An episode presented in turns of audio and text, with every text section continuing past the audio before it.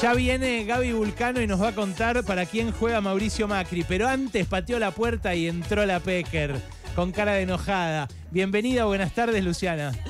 Bueno, muy buenas tardes, qué semana tranquilita, ¿no? En, en Argentina. Sí, claro. Eh, ¿Sabes que hace un ratito estábamos hablando del aborto a propósito de algo que dijo Alberto Berry Venegas Lynch? Eh, que eh, dice que eh, el que está de acuerdo con el aborto o la que está de acuerdo con el aborto tiene que estar de acuerdo con la venta de órganos. Ah, bueno, le agradezco mucho para que un liberal me diga con lo que tengo que estar de acuerdo, porque es todo lo que quería. No hice tu materia, Alberto Venegas Lynch, o incluso creo te diría que. Birdie. Alberto no Birdie. Hijo, me gusta cuando mi ley dice hijo, ¿no? Porque mm. en la Facultad de Derecho te la ponían como H, para que justamente la libertad es que yo elija con qué estoy de acuerdo y con qué no, y no que ahora Alberto Venegas Lynch, hijo, nos venga a decir con qué tenemos que estar de acuerdo. No, la venta de órganos es otra cosa. De hecho, uno no vende el aborto ni obliga al aborto forzado. Decide qué hacer con su cuerpo y no que eso se convierta en un negocio que favorece a los más poderosos o a los más ricos y desfavorece a los más, a los más vulnerables, ¿no? Claramente. ¿Qué onda, Lu? ¿Se puede revertir el derecho al aborto legal, seguro y gratuito que consagró el Congreso en una ley? Bueno, Ale, ahí hay dos respuestas posibles, ¿no? Que, digamos, ¿por qué Milei vuelve a instalar un tema cerrado si lo están instalando las feministas frente a una demonización que va de izquierda a derecha o en el escenario argentino para aclararlo eh, del progresismo popular machista que está en llamas, ¿no? O sea, Milei muestra muchas más mujeres en el escenario electoral que Unión por la Patria. ¿Qué quiere decir eso? Milei mira mucho más los logros del feminismo que el partido que llevó adelante, ¿no? Los logros del feminismo, una vergüenza el escondite de la agenda de género. Hace pocos días yo te contaba de creo que la única posibilidad que tendría, de hecho, Unión por la Patria de revertir el resultado electoral, que es polarizar con Milei como lo hizo ¿no? el, socialismo con Sumemos en España. Bueno, eso no se hace escondiendo tus temas, sino polarizándolos, ¿no? Yolanda Díaz fue la candidata a la presidencia de Sumar, que le decía justamente a Santiago Bascal, el que le dicen una buena Javi, poco más se dan besitos, ¿no? El líder de Vox, a Javier Milei, la que lo enfrenta, Yolanda Díaz, diciéndole, ustedes están burlando de la violencia machista, no si escondes la polarización, ¿no? qué interesante lo que estás diciendo. Primer tema. Segundo, cuando te dicen, ¿por qué volver a hablar del aborto en una crisis? Eso me pregunto y se preguntan, ¿por qué volver a hablar del aborto con una ley ya aprobada? No hay ningún motivo para volver a hablar del aborto, ley sancionada, listo, no es que será ley, es ley, punto. O sea, el que quiere volver a llevar esa agenda Javier Milei y yo creo que no lo quiere solo para Argentina, sino para generar un retroceso en la región porque responden a, mira esta palabra que te voy a dar que me parece muy importante, a movimientos regresivos y coercitivos. Así se los llama en el mundo, igual que Polonia, igual que gobiernos que quieren hacer retroceder derechos. Por eso, regresivos. Pero además es eh, evidentemente coercitivo porque hoy la que no quiere abortar no aborta. Exacto. El problema no es la que no quiere abortar, sino sí disputar con un movimiento que más allá de lo electoral y que hoy esté claramente en Argentina en retroceso, fue un movimiento que tuvo incidencia no solo en Argentina, sino en América Latina. Colombia, México, después a través de la justicia despenalizaron el aborto. ¿Qué leyes argentinas hoy, políticas económicas, tienen incidencia en la regional?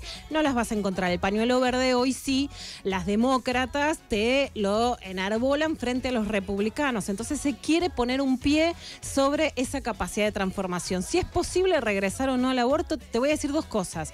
Si es posible esta idea que dijo Javier Milei con Alejandro Fantino, hacer un plebiscito desde el punto de vista del derecho no, porque es una ley penal. En la Argentina no se despenalizó completamente el aborto, está despenalizado hasta la semana 14 y después por causales. Entonces, como no es una ley penal, no se puede hacer. Si yo creo que corre en riesgo la ley de interrupción voluntaria del embarazo y muchas otras leyes de que sean derogadas, vaciadas o perseguidas, creo que sí, creo que hoy corren claramente en riesgo los derechos conseguidos. Si querés, escuchamos lo que le dijo Javier Milei a Alejandro Fantino al lunes al otro día de ganar.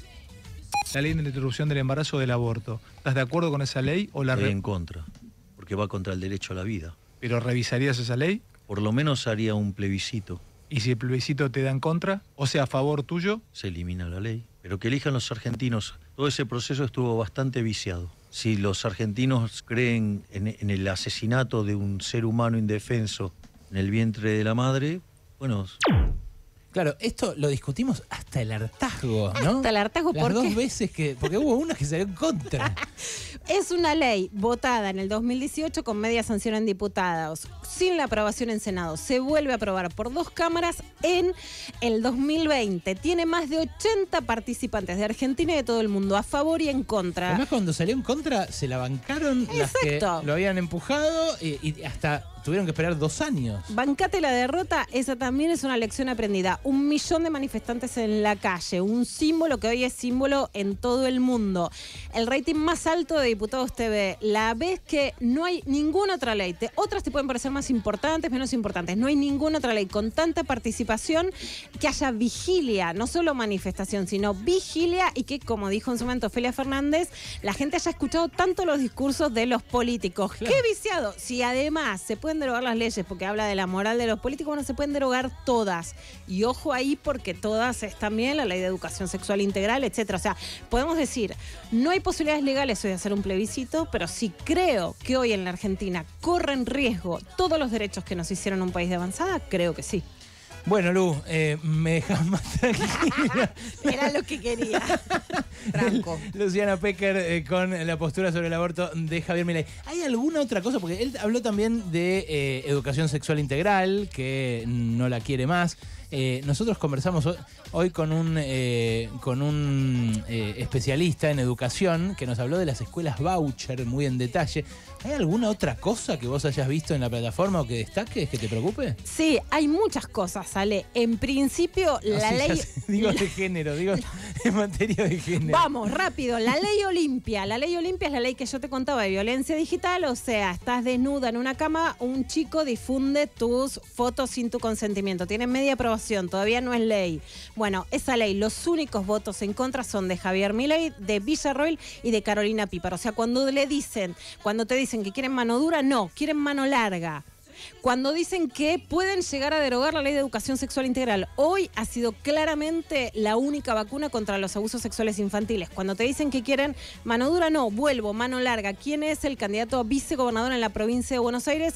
Hoy el mayor apologista de los defensores del abuso sexual, entre ellos de un futbolista de Fabri condenado por abuso sexual que Oneto publicó en un, un examen de imen de la niña abusada que era la hijada del jugador de fútbol. Corren riesgo las denuncias de abuso sexual, corren riesgo las denuncias de abuso sexual en la Argentina claramente. ¿Cómo se llama el candidato a vicegobernador? Francisco Neto. Francisco Neto. Bueno, lo voy a buscar porque no lo conocía.